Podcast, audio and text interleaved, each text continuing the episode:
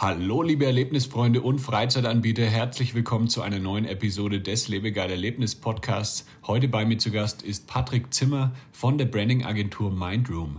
Er hat Marketing an der Universität in San Diego studiert und im Branding-Team von Nike gearbeitet. Heute geht es um Branding für Freizeitanbieter, wie man eine authentische Marke aufbaut und wie man sich damit von seinen Mitbewerbern abhebt. Patrick gibt uns viele Tipps, wie man auch als kleiner Freizeitanbieter mit einem geringen Werbebudget seine Marke stärken kann. Außerdem sprechen wir über Best Practices beim, beim Branding und bekommen ganz viele Quick-Tipps, die sich schnell und einfach mit geringem Budget umsetzen lassen. Viel Spaß bei dieser Episode.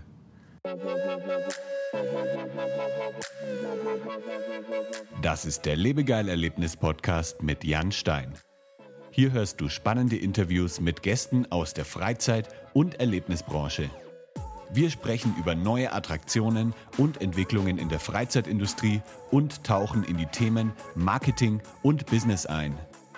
Der Podcast für alle Freizeitanbieter und Erlebnisfreunde.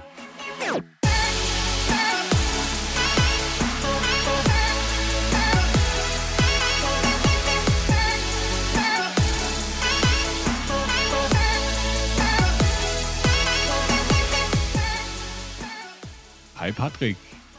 Hi Jan, freut mich sehr hier zu sein. Du bist in San Diego aktuell.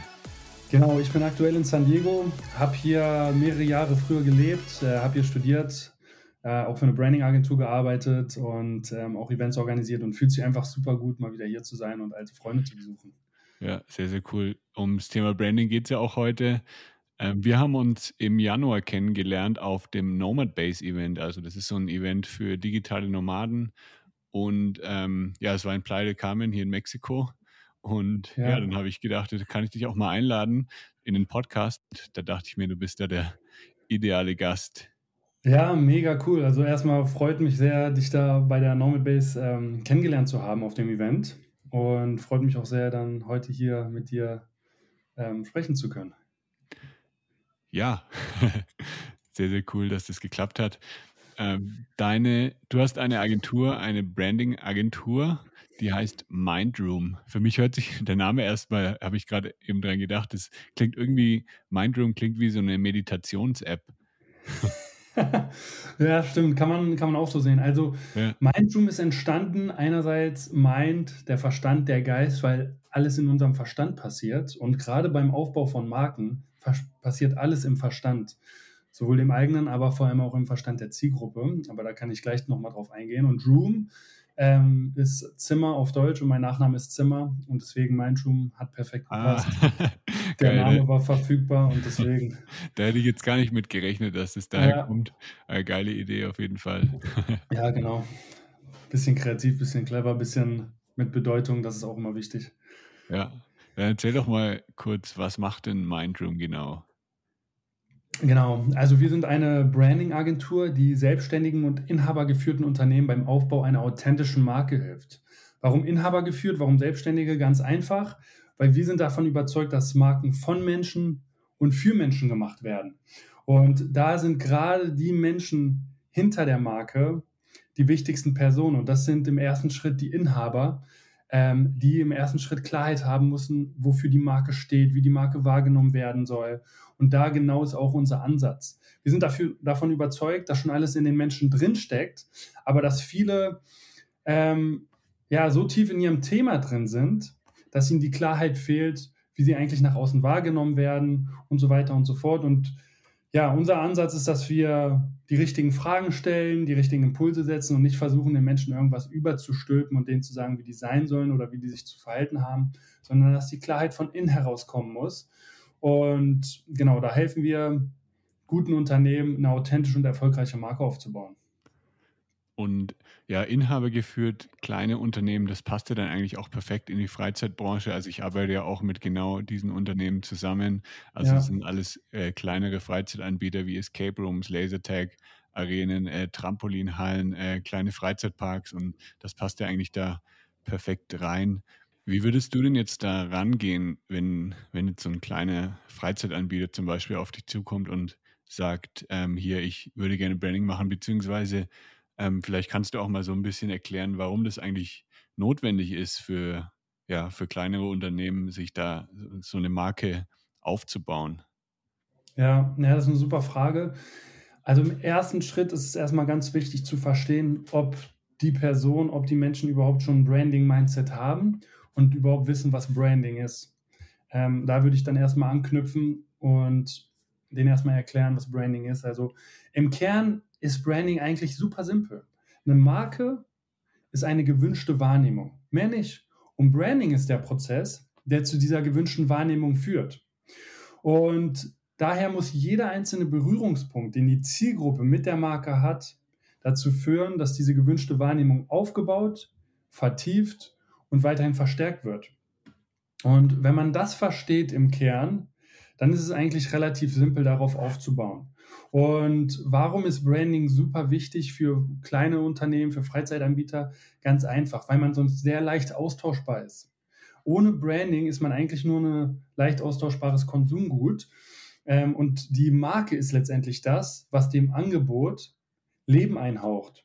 Und deswegen ist es so wichtig, dass, dass da die Klarheit herrscht, wofür die Marke überhaupt stehen soll, welche Story erzählt wird, ähm, wie die Marke wahrgenommen werden soll, was die Markenwerte sind, weil all diese Punkte, die intern erstmal verinnerlicht und gelebt werden müssen, können nur dann authentisch auch nach außen kommuniziert werden und eben diese gewünschte Wahrnehmung aufgebaut werden. Und das ist letztendlich das, was die Zielgruppe dann für eine Wahrnehmung dieser Marke aufbaut. Und das zu verstehen ist erstmal ein längerer Prozess, beziehungsweise dauert ein bisschen, bis es in der Tiefe verstanden wird. Aber wenn das dann erstmal verstanden wurde und diese Klarheit da ist, dann öffnet sich fast schon eine neue Welt und man kann seine Marke mit einer ganz anderen Klarheit und Leichtigkeit auch aufbauen. Ja, du hast auch gesagt, Austauschbarkeit ähm, ist ein wichtiges Stichwort. Also es gibt ja in größeren Städten gibt es meistens mehrere Freizeitanbieter, die genau das Gleiche machen, obwohl sie vielleicht dann im Hintergrund, äh, ob das sieht vielleicht ganz anders aus. Also sagen wir mal, ein Escape Room hat komplett andere Räume, hat eine komplett, erzählt ganz andere Stories, aber dann äh, nach außen wird es gar nicht dann so richtig ähm, getragen. Also man erkennt dann gar nicht äh, vom Markenauftritt her bei vielen Anbietern, was da dann eigentlich dahinter steckt. Und deswegen denke ich auch, dass es eben sehr wichtig ist, dass man da wirklich ähm, sich abhebt von den, von den Mitbewerbern. Ja, absolut. Also, das ist ein super guter Punkt, den du gerade genannt hast. Und das ist ja auch das, was ich am Anfang gesagt habe. Viele sind so tief in ihrem Thema drin, die sind so machen schon, was sie machen, so viele Jahre, dass sie sich dessen gar nicht mehr bewusst sind, wie sie das nach außen kommunizieren und ihre Einzigartigkeit. Weil letztendlich geht es ja darum, ähm, dass, dass man ganz genau diese Einzigartigkeit nach außen auch kommuniziert und transportiert. Es ist ja auch gut, wenn es mehrere Anbieter in einer Stadt gibt. Ich nehme mal das Beispiel vom Ballermann. Ähm, wenn es am Ballermann nur eine Bar gäbe, dann hätte diese eine Bar alle Konkurrenten oder alle, alle ähm, Kunden für sich alleine. Aber dann wäre der Ballermann niemals das, was er heute ist. Und dadurch, dass es auf dem Ballermann hunderte von Bars gibt, zieht es auch viel, viel mehr Menschen an. Dadurch ist der Kuchen also gibt es zwar mehrere äh, Stücke vom Kuchen für jeden, aber der Kuchen wird dadurch auch viel, viel größer. Und das Wichtigste ist, dass man schaut, okay, der Kuchen ist größer, aber wie kann ich mein Stück so einzigartig wie möglich machen und wie kann ich das auch nach außen kommunizieren? Und das ist ein wichtiger Punkt, dass man sich da erstmal im Klaren ist und bewusst ist, okay, was macht unseren Escape Room, was macht unser Lasertag, was macht unser Angebot eigentlich einzigartig? Was ist die Story, die wir erzählen? Und dann ist ganz wichtig, wie können wir das emotional aufladen? Weil gerade bei Freizeitanbietern geht es ja eigentlich nur um Emotionen. Ja. Die Leute kommen dahin, um Spaß zu haben, um sich abzulenken, um aus ihrem Alltagstrott rauszukommen. Ähm, und da muss man ganz genau gucken, okay, welche Emotionen wollen wir eigentlich ansprechen? Was für eine Persönlichkeit soll unsere Marke eigentlich verkörpern? Und wie können wir dementsprechend dann auch unsere Zielgruppe bestmöglich erreichen? Du hast vorhin auch hm, von Berührungspunkten gesprochen. Also das Branding ähm, hat, ja, sollte eigentlich an jedem Berührungspunkt irgendwie der Marke vorhanden sein. Was sind denn da so bestimmte Berührungspunkte? Ja, das ist eine super gute Frage. Also da kommt auch dieses Ganzheitliche zum Tragen, was sehr, sehr wichtig ist. Ähm, ich vergleiche das mit einem Orchester häufig. Ähm, und ich frage, stell dir vor, deine Marke wäre ein Orchester. Wer ist denn dann deine Marke? Ist deine Website deine Marke? Ist dein Instagram-Account deine Marke? Ist der Escape Room an dich die Marke? Sind die Leute, die vorne stehen und die Leute begrüßen die Marke? Alle zusammen ergeben die Marke. Und wenn das ein Orchester wäre, wenn jedes einzelne Element vom Orchester ein anderes Lied spielen würde, würde sich das total scheiße anhören. Und genauso ist es, wenn, wenn man eine Marke aufbaut und jedes Element irgendwie anders aussieht, nicht wirklich zur Marke passt. Und deswegen ist dieser rote Faden super wichtig. Zum Beispiel Disneyland. Disneyland, da hat alles ein unglaublich, also das passt einfach alles zusammen. Man kommt dahin, allein schon die, die Parkplätze, wie die aufgebaut sind, wie man dort begrüßt sind, was die Leute tragen, die dich ähm, zu den Parkplätzen bringen. Dann der Eingangsbereich, wie der gestaltet ist. Ähm, dann im Park die, die, die, die Cast-Member, die werden ja auch nicht Mitarbeiter genannt, sondern Cast-Member, wie die mit einem umgehen, was die tragen. Ähm, dann die ganzen Schriftarten, die überall gleich sind, die Farben, die genutzt werden. Also das muss einfach alles einen roten Faden haben, damit auch wirklich diese diese magische Welt, in die man eintaucht, aufrechterhalten wird und dementsprechend auch diese gewünschte Wahrnehmung im Unterbewusstsein der Zielgruppe aufgebaut werden kann. Ja. Und da muss man auch einfach gucken, okay, wirklich jeder einzelne Berührungspunkt konsequent, sowohl Website, Instagram-Account, ähm, E-Mail-Newsletter, ähm, die Schriftarten, die man benutzt, die Farben, die man benutzt, wie der ähm, Escape Room oder Lasertag-Raum aufgebaut ist, ähm, wie die Mitarbeiter sich verhalten, wie die kommunizieren, was die tragen. Und das sind die, diese kleinen Details, die letztendlich den Unterschied machen. Jetzt hat ja nicht jeder kleine Freizeitanbieter ähm, so ein großes Budget für Branding wie jetzt äh, Disneyland zum Beispiel. Mhm. Was gibt es denn dann trotzdem für, für Möglichkeiten oder ja, wie geht man dann daran als, äh, sagen wir mal, als kleinerer Anbieter, der jetzt äh, keine Millionen Euro im Jahr hat, um, um solche Sachen umzusetzen? Ja, also ich gehe mal davon aus, dass ein kleinerer Anbieter mit eher geringerem Budget auch jetzt nicht so einen riesen Park hat wie in Disneyland, sondern eher vielleicht einen kleineren Escape Room. Ähm, und da würde ich einfach gucken, was sind die wichtigsten Berührungspunkte. Ähm, und dementsprechend auch gucken, dass alle wichtigen Berührungspunkte den roten Faden haben. Und ich sage auch immer, dass Branding das Fundament ist, auf dem alles aufgebaut werden kann und aufgebaut werden muss. Und wenn man da erstmal die Klarheit hat, dann wird es auch leichter fallen, diesen roten Faden bei allen weiteren Entscheidungen, die man trifft, zu berücksichtigen. Ähm, das ist ein Punkt. Und letztendlich, was ich ganz am Anfang gesagt habe, ist, dass die Inhaber von diesen Escape Rooms oder Freizeitangeboten, dass das Herz und die Seele, was rüberkommen soll, dass das intern gelebt wird und das wird sich dann auch zeigen in dem Angebot, in den Menschen, die angezogen werden, in den Mitarbeitern, wie man die brieft, wie man die behandelt, die interne Kultur, die interne ähm, Atmosphäre, sage ich mal. Und das beeinflusst dann auch ganz, ganz viel die Entscheidungen, die man trifft und dass dann auch letztendlich dieser rote Faden zu sehen ist. Deswegen ist es wichtig, dass da auch erstmal ja, diese Klarheit herrscht, damit man diesen roten Faden nach und nach aufbauen kann. Ähm, weil ein anderes Beispiel, was ich manchmal nenne, ist, wenn man ein Zimmer streicht. Es braucht nicht viel mehr Aufwand, ein Zimmer schön zu streichen oder chaotisch zu streichen. Am wichtigsten ist die Vorarbeit, die man leistet. Und wenn die geleistet ist und man ein bisschen die Technik raus hat, dann ist es viel, viel einfacher. Und so ähnlich ist es beim Branding. Wenn man am Anfang diese Klarheit hat, die Vorarbeit geleistet hat und ähm, weiß, worauf basierend man Entscheidungen treffen muss, dann baut sich die Marke früher oder später mit der Zeit von alleine auf. Also diese gewünschte Wahrnehmung. Inwiefern ähm, merkt man dann so eine Investition? Sagen wir mal, ich äh, beauftrage jetzt eine Branding-Agentur, ähm, kostet vielleicht zwischen 5.000 und 10.000 Euro sowas, um, um die Marke richtig aufzubauen. Ähm, wie merke ich das dann äh, finanziell, sage ich mal, nach ein paar Monaten? Ähm, wo, woran merke ich dann, dass, dass ich das gemacht habe, beziehungsweise was dann auch zurückkommt? Mhm, sehr gute Frage. Also Branding oder eine Marke aufzubauen ist niemand, niemals endender Prozess weil man die gewünschte Wahrnehmung immer weiter aufbauen muss und ähm, verstärken muss. Und deswegen ist es ein langfristiges Investment, was sich langfristig gesehen nur auszahlen wird. Ähm, einmal, weil man innerlich, intern eine ganz andere Klarheit hat, dadurch ein ganz anderes Auftreten, viel selbstbewusster ist und nicht mehr verwirrt ist und vielleicht Entscheidungen treffen kann. Und wenn man ganzheitliches, hochwertiges, authentisches und passendes Design hat, auch mit einem ganz anderen Gefühl an die Sache rangeht und stolz darauf ist und das mit einem ganz anderen Gefühl nach außen transportieren will, weil man ja selbstbewusst Stolzes präsentieren möchte.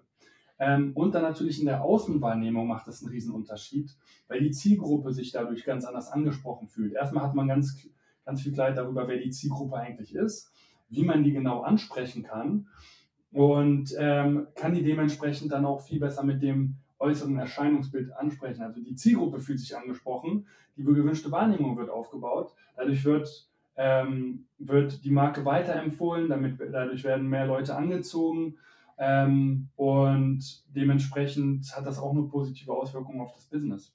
Also meiner Meinung nach ist Branding alles. Alles ist Teil vom Branding, auch wenn du Marketing machst. Das Marketing baut auf der Marke auf. Was ich ganz oft bei kleineren Unternehmen sehe, ist, dass sie hier mal eine schöne Marketingidee haben, hier mal eine schöne Marketingidee. Aber das hat alles keinen roten Faden, das passt alles nicht so richtig zusammen und das baut einfach diese gewünschte Wahrnehmung nicht auf und die Marke nicht so auf, wie sie letztendlich zu mehr auch ähm, Umsätzen führt.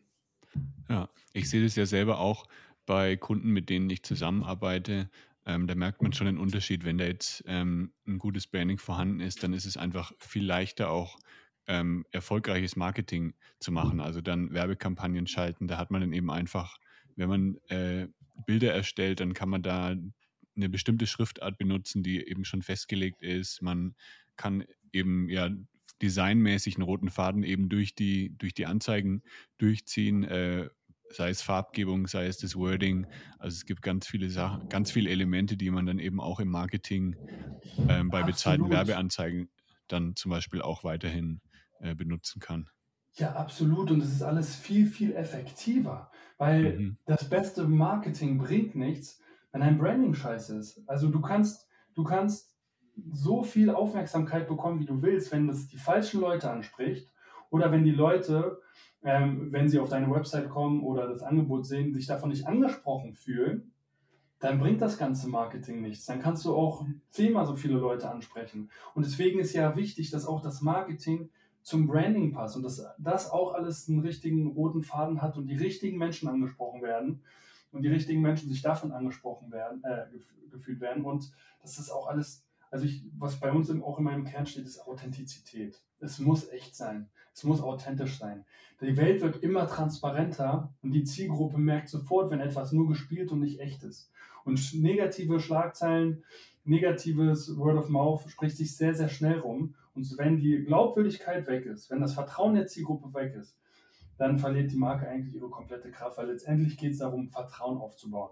Und wie kann man Vertrauen aufbauen? In dem wirklich alles zusammenpasst. Weil wenn, es gibt so einen Spruch, a confused mind always says no. Also wenn die Zielgruppe verwirrt ist und das alles irgendwie nicht so richtig zusammenpasst, ist die Wahrscheinlichkeit viel, viel höher, dass sie nichts buchen werden, nicht kaufen werden und es nicht weiterempfehlen.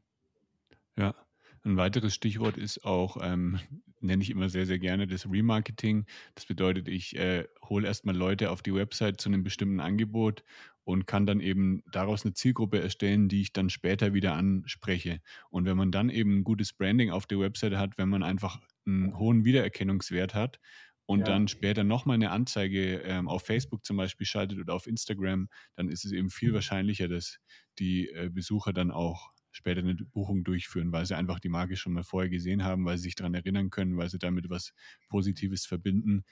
Also das hängt alles miteinander zusammen. Und ähm, deswegen ist es auch schwierig, wenn, ähm, wenn ich neue Kunden habe, die eben gar kein Branding haben und das auch nicht machen möchten, die dann einfach sagen, hier, äh, ich möchte mal, dass du Google und Facebook Ads schaltest. Das ist eben sehr, sehr schwierig, da wirklich dann auch Erfolge zu sehen, wenn da das Gesamtkonzept nicht stimmt. Also deswegen ähm, beraten wir eben auch Unternehmen und sagen halt hier, ähm, also wir schauen uns wirklich äh, das komplette Konzept an. Wir sagen halt direkt am Anfang hier, deine Website äh, passt erstmal schon mal nicht, dein, dein Logo ähm, wurde vielleicht irgendwann mal mit Microsoft Word oder so erstellt. Das sieht einfach nicht gut aus und dann können wir auch keine erfolgreichen Anzeigen schalten. Daher müssen wir erstmal diese Arbeit leisten und dann kann es eben erst weitergehen mit den, mit den anderen ähm, Maßnahmen. Und ja, das setzen wir eben auch an und ähm, sagen nicht wie, wie jetzt irgendeine Ads-Agentur, die halt dann einfach Anzeigen schaltet, ohne irgendwie ein Konzept dahinter. Ähm, ja, ja, super, super Ansatz. Also das kann ich auch nur unterschreiben, dass das total sinnvoll ist. Weil letztendlich, gerade bei Freizeitanbietern, wird, muss eine Welt aufgebaut werden.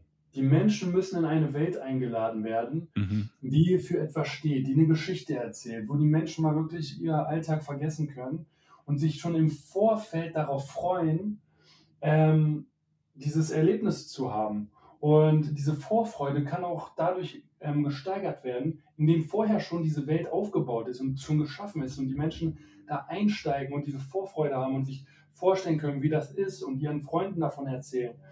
Und wenn da wirklich dieses Herz und die Seele zu spüren ist und das Ganze authentisch ist und Liebe zum Detail da ist und einen roten Faden hat, das macht so einen riesengroßen Unterschied. Ähm, mhm. das, das, das kann man sich gar nicht vorstellen, wenn man es noch nie vorher gemacht hat. Lieber Podcasthörer, in wenigen Sekunden geht es auch schon weiter mit dem spannenden Interviewgast. Ich habe nur eine ganz kurze Ankündigung für dich. Wie du vielleicht schon weißt, unterstütze ich mit Lebegeil Media Freizeitanbieter dabei, durch Online-Marketing noch viel mehr potenzielle Gäste zu erreichen und zu begeistern. Wenn du für deine Freizeitaktivität Unterstützung benötigst, dann suche dir einfach einen Termin für ein kostenloses Kennenlerngespräch aus auf lebegeil-media.com/termin. Und jetzt geht's auch schon weiter mit dem spannenden Podcast-Interview. Viel Spaß!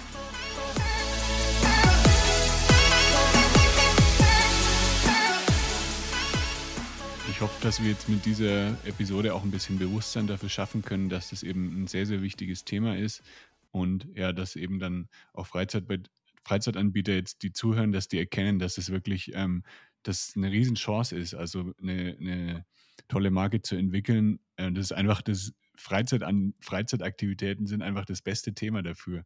Also da kann man so coole Sachen machen und ich sehe halt bei vielen Anbietern, dass da das Potenzial wirklich noch gar nicht ausgeschöpft wird.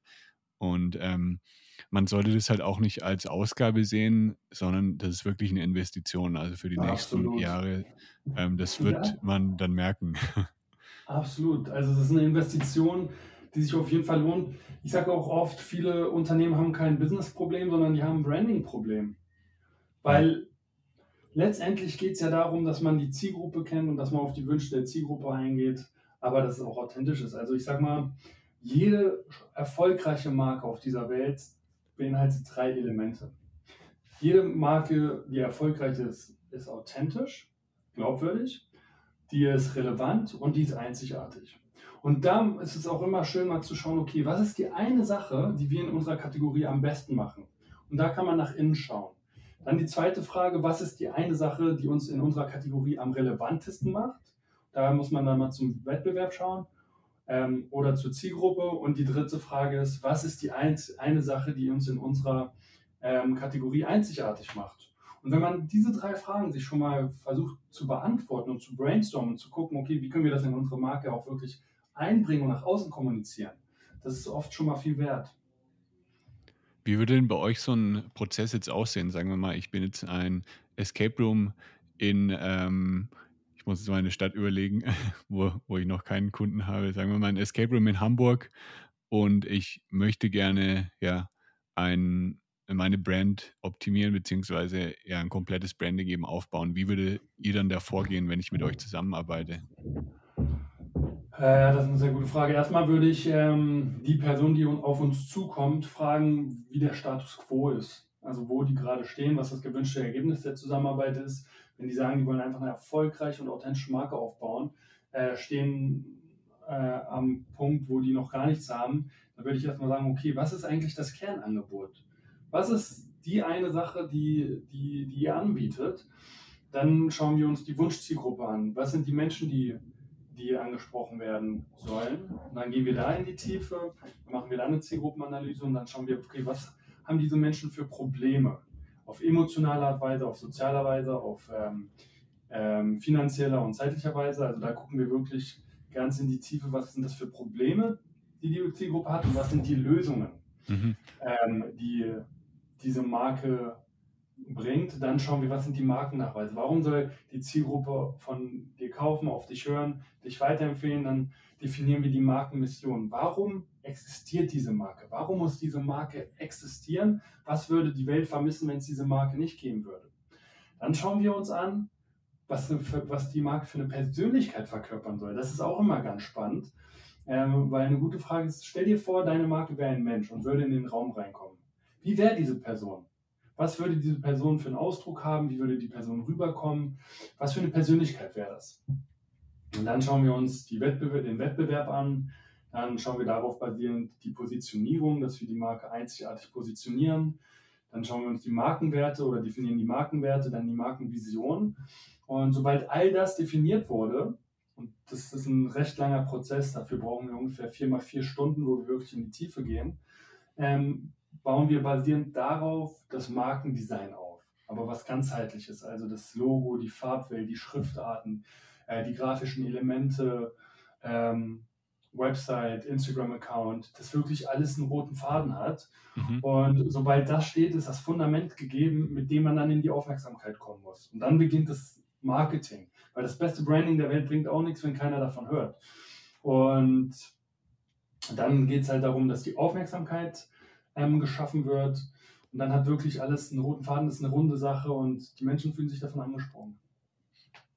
Du hast ja vorher auch ähm, von Problemen der Zielgruppe gesprochen. Jetzt ist natürlich, ähm, ja, wenn ich irgendwie ähm, eine Dienstleistung habe, also ich habe irgendwie, meine Haare sind zu lang, ich muss zum Friseur, das ist ein ganz klares Problem. Ähm, oder ich, ähm, keine Ahnung, ich, ich suche eine Wohnung, ich äh, gehe zum Immobilienmakler, der löst auch ein Problem für mich. Aber so bei Freizeitanbietern ist natürlich ein bisschen schwieriger, weil das jetzt nicht irgendwie ein konkretes Problem ist. Das ist ja eher, eher ein Bedürfnis nach, nach Spaß oder so. Was würdest du da sagen, wo könnte man da ansetzen bei, bei den Problemen der Zielgruppe? Ja, spannende Frage. Das ist natürlich eine Frage, die ich so pauschal nicht beantworten kann. Das ist immer individuell. Ähm, ich nehme mal das Beispiel Disney.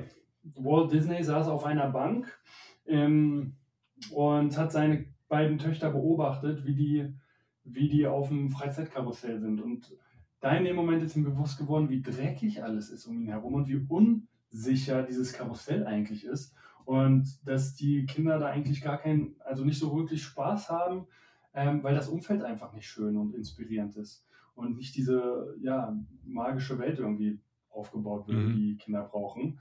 Und dann hat er gesagt, und dann ist die Inspiration entstanden für Disneyland. Und da hat er einfach ein Problem gesehen, wo er gesagt hat, ey, ich will, dass Kinder in einem Umfeld sind, wo sie in eine komplett neue Welt eintauchen können, wo sie Inspiration bekommen, wo sie ihre Fantasie, ihre Fantasie freien Lauf lassen können. Und das möchte ich aufbauen. Und da ist auf emotionaler Ebene einfach die Lösung der glücklichste Ort der Welt. Also, dass der glücklichste Ort der Welt geschaffen wird, wo, wo, wo die Menschen in eine magische Welt eintauchen. Und das muss man dann einfach gucken, ähm, was ist denn letztendlich für den Freizeitanbieter, ja, was die Zielgruppe für Probleme hat. Vielleicht ist in Hamburg das Problem, ähm, ja, es ist so schwer, ein Freizeitangebot zu finden, ähm, wo ich mal richtig abschalten kann oder was nicht so, keine Ahnung, was, was jetzt nicht so snobby ist oder ähm, ja, das, das ist dann auch immer individuell.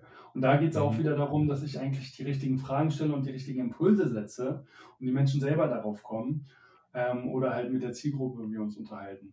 Aber da ist es auch immer wieder faszinierend zu sehen, was da für Insights generiert werden und ähm, ja, was man da herausbekommt, wenn man die richtigen Fragen stellt und mal richtig in die Tiefe geht. Als ich bei Nike zum Beispiel gearbeitet habe im Branding-Team, da, haben wir, da waren wir so nah an der Zielgruppe, das fand ich so faszinierend, als ich angefangen habe. Da waren wir fast jeden Tag mit der Zielgruppe im Kontakt, haben, ähm, haben den Fragen gestellt und waren einfach ganz nah an deren Leben, um dann auch sofort zu erklären, was sie für Probleme haben und wie Nike da als Marke diese Probleme auch lösen kann ähm, und einfach ganz nah an deren Realität sein kann. Sehr cool. Was hast du noch so bei Nike gelernt zum Thema Branding? Ähm, ja, extrem viel. Also ich habe ja vorher in San Diego bei einer Branding-Agentur gearbeitet. Ähm, das waren so meine Branding-Anfänge, wo ich auch wirklich mit, äh, ja, mich in, in das Thema Branding verliebt habe. Ähm, das ist auf jeden Fall meine große Leidenschaft und da habe ich für eine Agentur gearbeitet, die auch mit kleineren Unternehmen und mittelständischen Unternehmen arbeitet. Und als ich dann bei Nike angefangen habe, habe ich einfach gesehen, wie diese Prinzipien, die ich in der Agentur gelernt habe, wie die dort einfach gelebt und umgesetzt werden, wie einfach intern diese Kultur und Atmosphäre geschaffen wird, die, die dazu beiträgt, dass man die Marke auch authentisch nach außen aufbauen kann. Also es war voller Sportler, die jung und ambitioniert sind und Bock haben, was Geiles zu machen und einfach diese interne Kultur, dass man auch neben der Arbeit ganz viel zusammen macht, dass man gemeinsam Sport macht, dass man Dinge unternimmt, dass man fast schon die gleiche Sprache spricht mit den ganzen, ähm, ja, mit dem ganzen Nike-Slang. Das war natürlich sehr, sehr faszinierend zu sehen. Ähm, also bevor ich bei Nike angefangen habe, war ich schon gebrainwashed. Als ich dann dort gearbeitet habe, war ich noch mal zehnmal mehr gebrainwashed. Ähm, und ja, dann auch einfach zu sehen, wie diese Marke einfach auch zu dem Punkt gekommen ist, wo sie heute ist. Ich durfte mal mit einem der ersten Mitarbeiter von Nike sprechen und, dann, und die meinten, ja, weißt du, Patrick, am Anfang hatten wir noch nicht dieses Marketingbudget und ähm, diese Riesenkampagne mit den Riesensportlern. Wir waren einfach sportverrückte Menschen, die diesen Lifestyle in die Welt tragen wollten, weil wir davon überzeugt waren, dass wenn jeder Mensch am Tag eine halbe Stunde läuft, die Welt ein besserer Ort ist. Und Nike ist halt so ein Lifestyle-Unternehmen, so eine Lifestyle-Marke. Und das merkt man in allem, was die Marke tut. Da geht es um Inspiration, da geht es um Innovation. Und das ist vielleicht auch ein guter Tipp für Freizeitanbieter, dass man schaut, okay, welchen Lifestyle verkörpert die Marke eigentlich?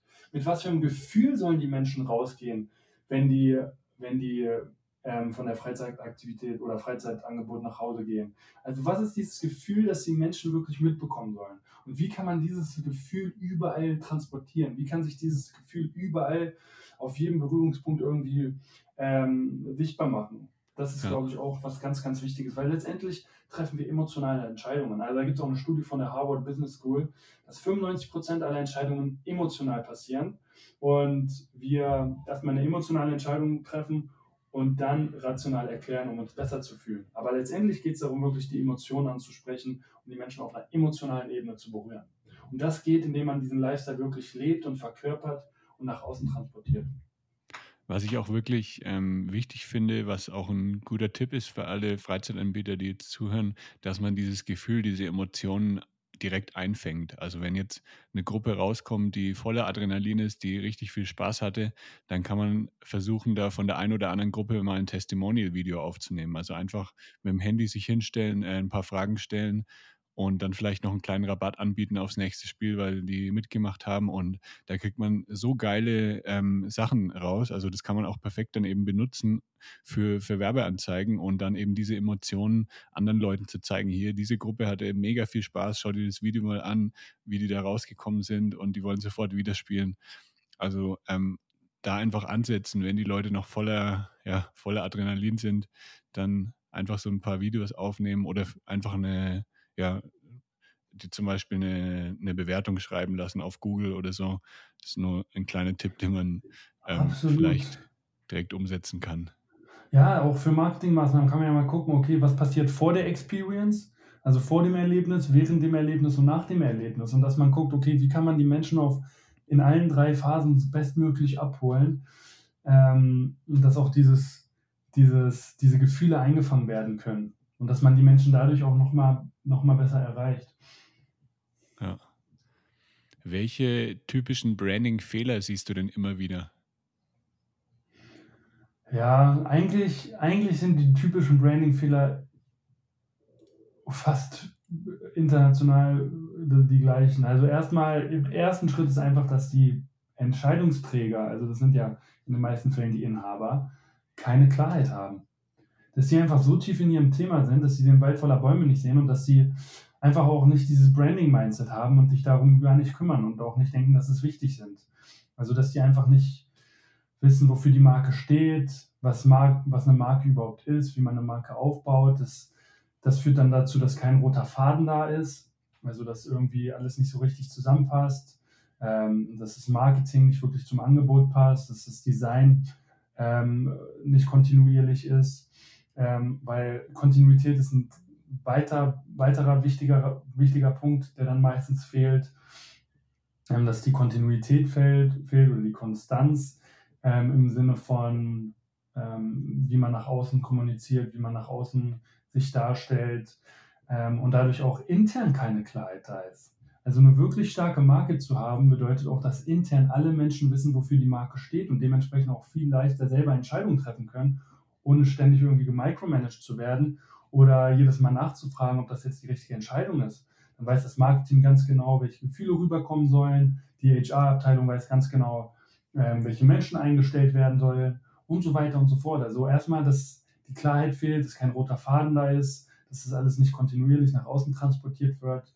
Das sind so die wichtigsten ähm, oder die größten Fehler. Und dann passiert es meistens, dass man sich einfach selber verrennt und komplett unauthentisch ist, weil man versucht, auf jeden Trend aufzuspringen, weil man versucht, um ähm, jeden Preis in die Aufmerksamkeit zu kommen, auch wenn es unauthentisch ist oder gar nicht zur Marke passt oder zu den eigenen Werten, dass man mit den falschen Influencern zusammenarbeitet oder mit falschen Partnern. Ähm, und das sind so die größten Fehler, die dazu führen, dass letztendlich auch so dieses Vertrauen der Zielgruppe nicht wirklich aufgebaut werden kann. Und dann auch eine Wahrnehmung, also eine Wahrnehmung wird ja immer aufgebaut. Das ist ja das Ding. Also eine Marke baut man ja immer auf. Nur es ist halt keine erfolgreiche oder authentische Marke, sondern es ist eine langweilige Marke oder eine unauthentische Marke, die letztendlich dazu führt, dass gar keine, also dass eine langweilige Wahrnehmung aufgebaut wird oder eine Wahrnehmung, die man schnell mal ignoriert oder die austauschbar ist. Ähm, und das macht sich letztendlich dann auch auf, den, auf die Umsätze bemerkbar. Ja. Hast du denn ein paar Tipps äh, für Freizeitanbieter, die, also ein paar Quick-Tipps, die man sofort umsetzen kann? Also jetzt ohne großartig ähm, erstmal ein, ja, eine große Branding-Kampagne zu starten. Erstmal was, was man jetzt direkt eben machen kann, um schon ein bisschen Verbesserung auch zu erzielen. Mhm.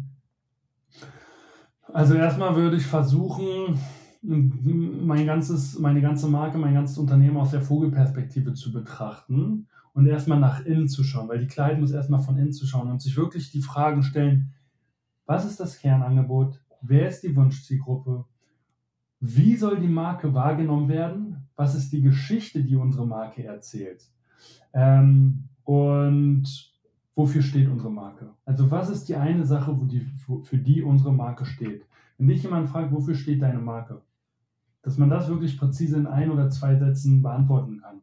Und dann sich einfach mal wirklich ganz, ganz neutral oder ganz nüchtern die eigene Marke von außen anschaut.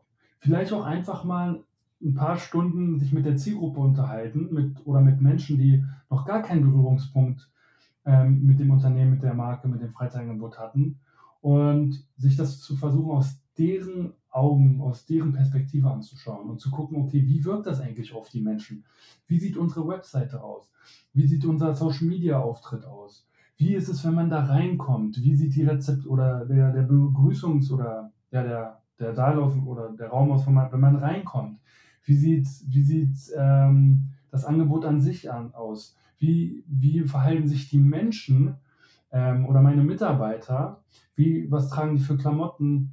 Ähm, wie kommunizieren die, wie ist die, das Erlebnis an sich, wenn man dann wirklich da drin ist, wie ist es, wenn man, wenn man rausgeht, wie sehen die ganzen Räume aus, wie wird man verabschiedet, also dass man diese ganzen Punkte, dass man die wirklich mal durchgeht, also wirklich die Consumer Journey ähm, mal komplett durchgeht und guckt, okay, passt das alles zusammen, wird dadurch wirklich diese gewünschte Wahrnehmung aufgebaut, ähm, gehen die Leute mit einem guten Gefühl raus? Ähm, und dass man versucht, da sich mal mit zu beschäftigen und da mal Klarheit zu bekommen.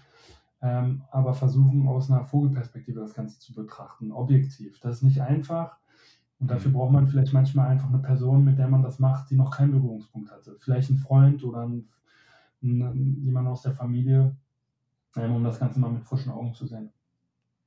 Hast du denn ein paar Beispiele jetzt für Marken, die das Thema richtig gut umsetzen, die richtig, gut, richtig gutes Branding haben. Also Nike, Disney haben wir ja schon ein bisschen drüber gesprochen. Gibt es noch irgendwelche, wo du sagst, hier, das ist richtig geil gemacht?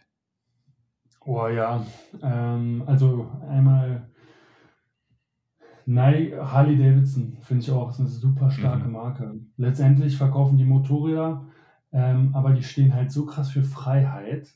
Ähm, und die sind eigentlich so die modernen Cowboys so ein bisschen rebellisch, so ein bisschen laut, also nicht nur ein bisschen, also sehr rebellisch, laut und einfach dieses Freiheitsgefühl.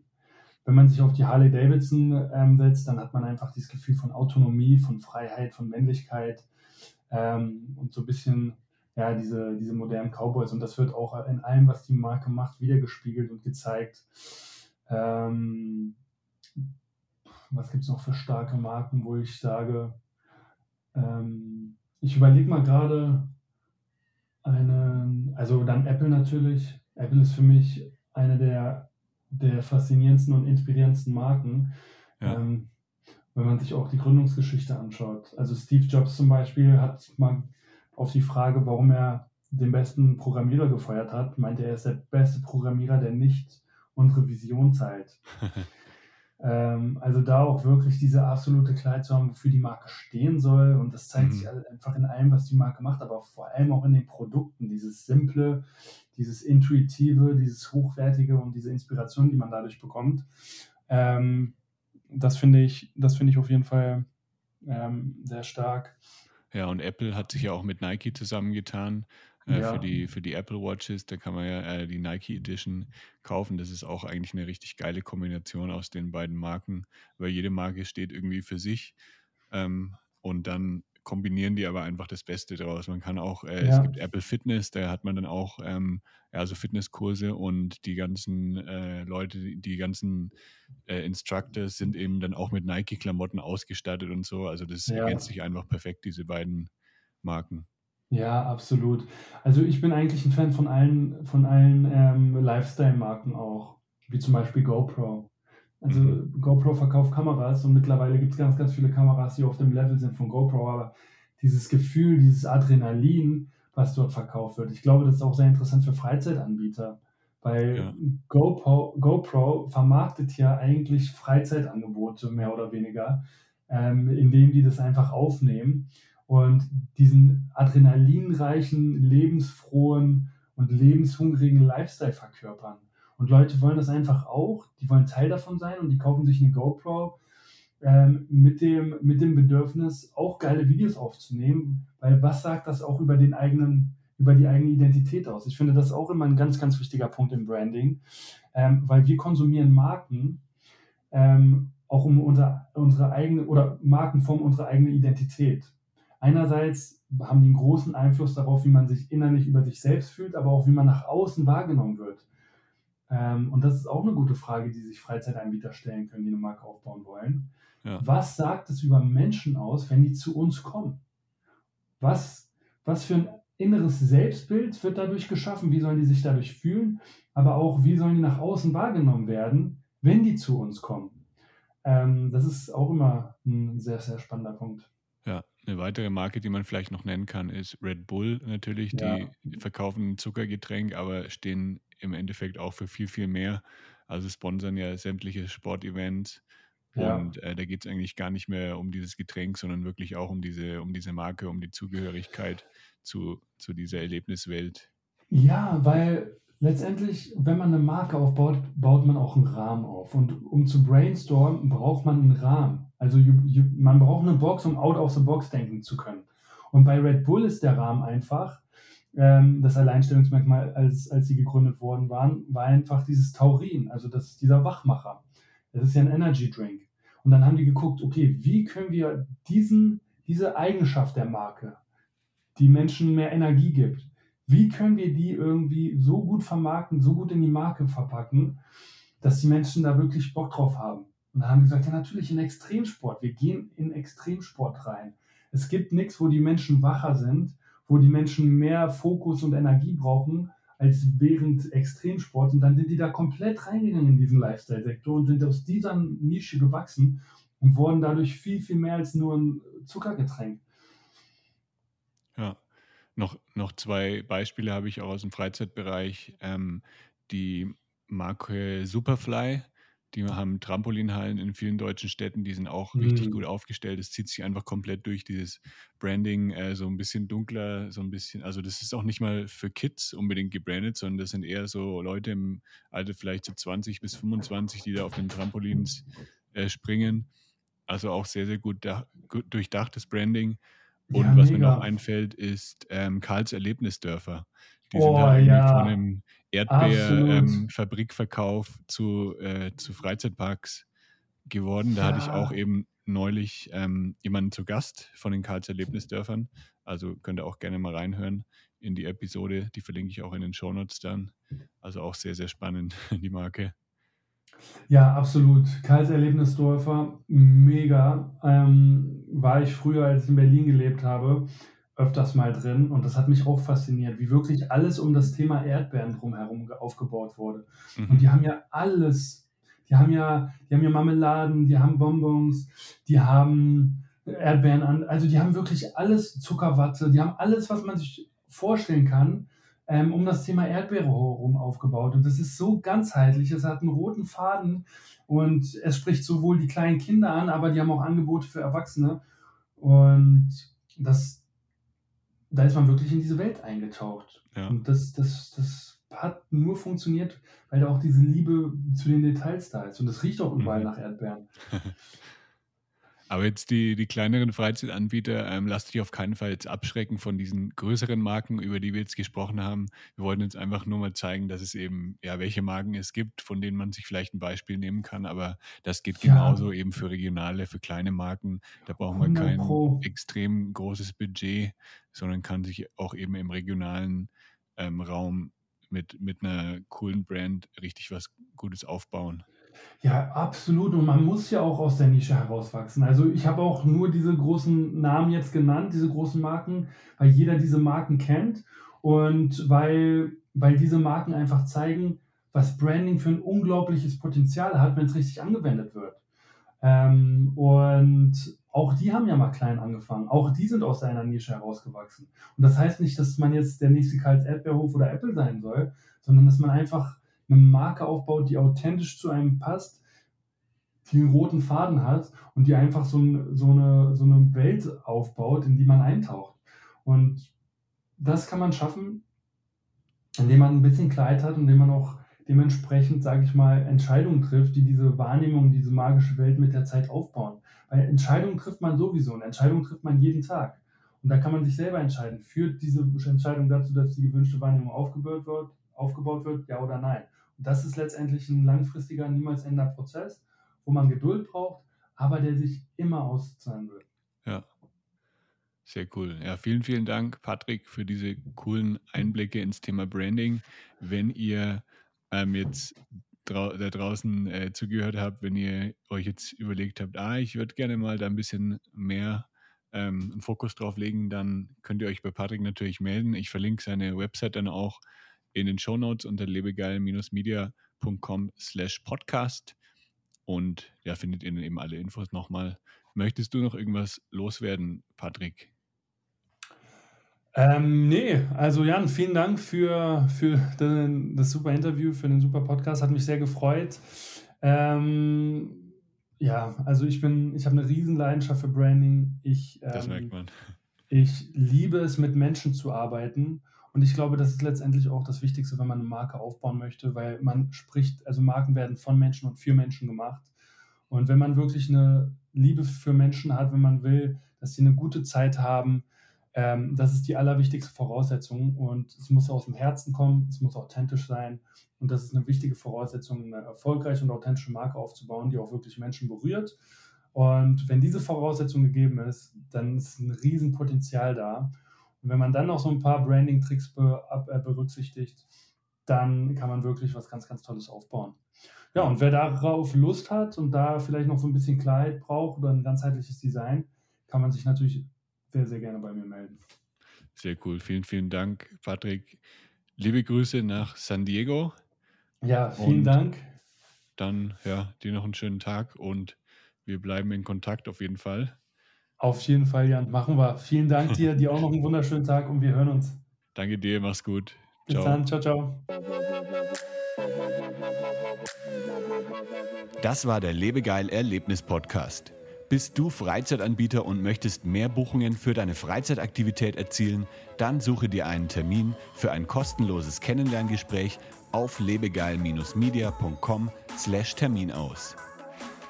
Für spannende Freizeittipps und Ausflugsideen besuche meinen Blog lebegeil.de.